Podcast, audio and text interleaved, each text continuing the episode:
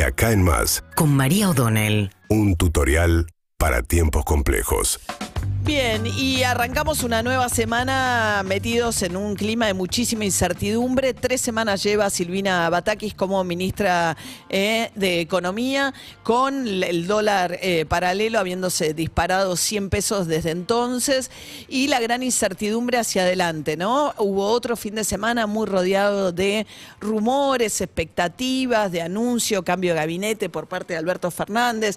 Hay un sector todavía del Frente de Todos que lo que está pidiendo es que un cambio de gabinete más profundo, que quedó un poco trunco cuando fue solamente el recambio de Batakis, la posibilidad de que Sergio Massa eh, desembarque en el gobierno como una figura central y con mucho poder sigue sobrevolando, las versiones acerca de qué es lo que pasa en la relación entre Alberto Fernández y Cristina Fernández Kirchner, que ahora tienen un contacto mucho más asiduo, pero no está claro realmente el rumbo del gobierno de Alberto Fernández eh, y esto hace que la situación se vaya empeorando, la gobernabilidad sobre todo del frente de todos.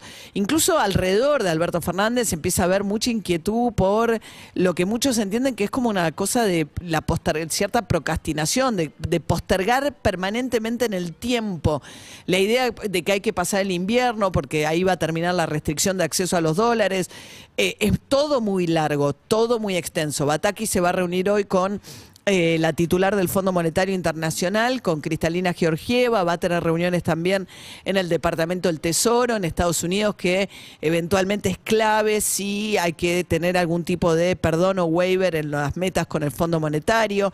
Pero está claro que lo que Batakis haga o diga ya no es suficiente. De hecho, asumió y lo primero que dijo fue eh, soy tengo un gran compromiso con el equilibrio fiscal eh, hay que combatir el déficit fiscal. Todas señales hacia eh, marcar que Argentina no quiere cumplir el acuerdo con el fondo pero desde entonces tuviste el salto de los dólares no solamente el dólar blue sino todos los dólares financieros metiendo mucho más presión sobre el dólar oficial que está a 130 pesos y que hace que además en el contexto en el cual el gobierno empieza a tener que manejar variables muy complicadas porque lo que está queriendo es que no acelere inflación. O sea, si se devaluara el peso, digamos, si saltara el tipo de cambio del dólar oficial, tendrías más presión sobre precios cuando ya sabes que julio, por efecto de las restricciones a las importaciones, entre otras cuestiones, y el argumento de los importadores que no saben a cuánto van a poder reponer los productos,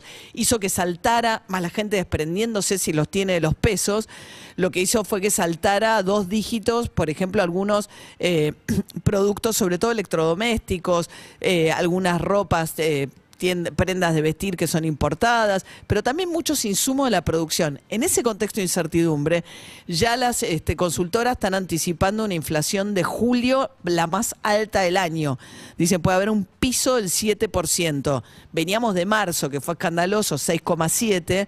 Entonces tenés mucha presión también de las bases, va a haber una manifestación el mañana martes en el contexto del 70 aniversario de la muerte de Vita, va a marchar el sector de la CGT ligado a camioneros y los sectores más, digamos, combativos junto con la CTA, hay una marcha de piqueteros el miércoles, también demandándole a Alberto Fernández que tome algún tipo de paliativo para compensar la pérdida de poder económico de los sectores populares con la inflación que se dispara.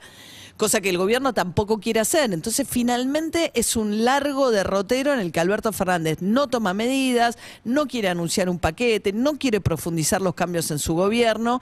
Y lo que hizo fue acusar al campo de estar especulando, dijo. ¿Por qué? Porque efectivamente hay una eh, demora en la liquidación, sobre todo la soja, pero empujada ¿por qué? por el contexto internacional que tuvo que ver con la suba del precio de los granos, pero a la vez con que vendiendo lo que ya vendieron, dado que subieron los precios, ya tienen suficiente como para ir financiándose y le conviene al productor ahorrar en granos que hacerse de pesos que hoy tienen una tasa de interés negativa en el mercado y eventualmente financiarse en pesos también, porque también le conviene a cualquier persona hoy porque le ganas a la inflación si te estás financiando en pesos.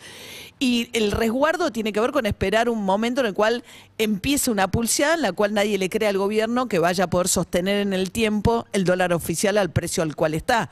Entonces me quedo un tiempo más con los granos y eventualmente obtendré después más pesos por los granos y liquido más adelante. El gobierno empezaron a recorrer versiones de que lo que iban a hacer es abrir una ventana para que liquidaran con menores retenciones, buscar incentivos positivos a que el banco, a que el campo liquide. Sobre todo en estos meses hasta septiembre, en el que está sintiendo fuerte el impacto central de las importaciones de energía.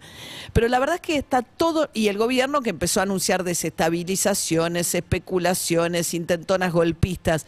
Y la oposición ha habido exabruptos, apareció eh, Aldo Rico, que por suerte es algo muy marginal, un militar que se levantó contra la democracia con Alfonsini, que después fue intendente de San Miguel y demás, con un discurso eh, que por suerte en la Argentina... Eh, pertenece a otro tiempo, por lo menos todo lo que es la agitación militar, pero pidiendo, por ejemplo, experto un juicio político contra Alberto Fernández y demás.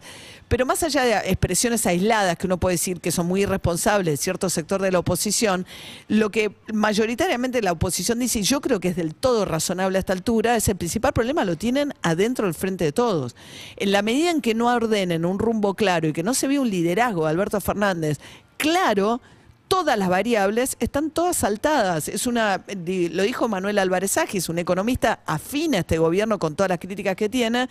Es una crisis que tiene algunos problemas económicos de arrastre, pero absolutamente autoinfligida por razones políticas que hacen que esto se agrave. Y pasamos otro fin de semana con versiones cruzadas, que iba a haber una cadena oficial, que iba a hablar Alberto Fernández. Bueno, nada de eso ocurrió y volvemos a abrirnos a un lunes de incertidumbre respecto de qué es lo que puede pasar hoy con los mercados.